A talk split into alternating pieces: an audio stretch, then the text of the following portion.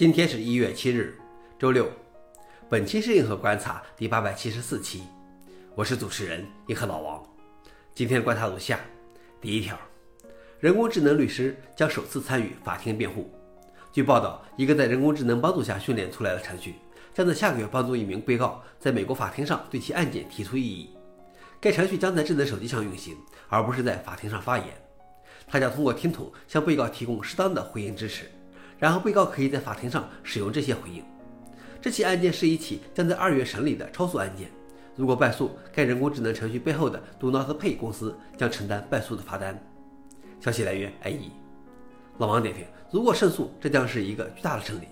法院也或许得考虑雇佣人工智能来辅助审理，干脆以后都交由人工智能自己去博弈好了。第二条是亚马逊 S3 现在将默认采用 AES-256 加密所有新数据。虽然服务器端的加密系统在 AWS 上已经实验了十多年，但现在开始默认启用它。管理员不需要采取任何行动就会默认启用加密。亚马逊承诺它不会对性能产生任何负面影响。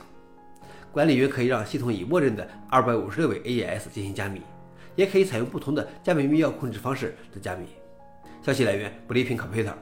老王点评：作为云服务商，对客户数据进行加密存储应该是一种基础服务。最后一条是，曾经的 Windows 发布 Linspire 12 Alpha。Windows 曾经是一个以模仿 Windows 界面著称的 Linux 发行版，它始于二十年前，但是后来因为一些法律原因而改名 Linux Pair。目前的 Linux Pair 始于五年前被 PC OpenSystem 收购后，Linux Pair 声称自己是最简单的桌面 Linux。Linspire 12仍然基于 Debian 无版图，采用 Linux 内核5.15和 n o m i 桌面，默认浏览器是微软 Edge 108，但是在 Alpha 中还不能正常工作。与以前的 Linux 相比，Linux Pair 更像是无邦图。消息来源 f o r u n i x 老王点评：不像是 Windows 的 Linux Pair 就没有了灵魂。虽然不是每个人都喜欢像 Windows 的 Linux 桌面。好了，以上就是今天的硬核观察。想了解视频的详情，请访问随附链接。谢谢大家，我们明天见。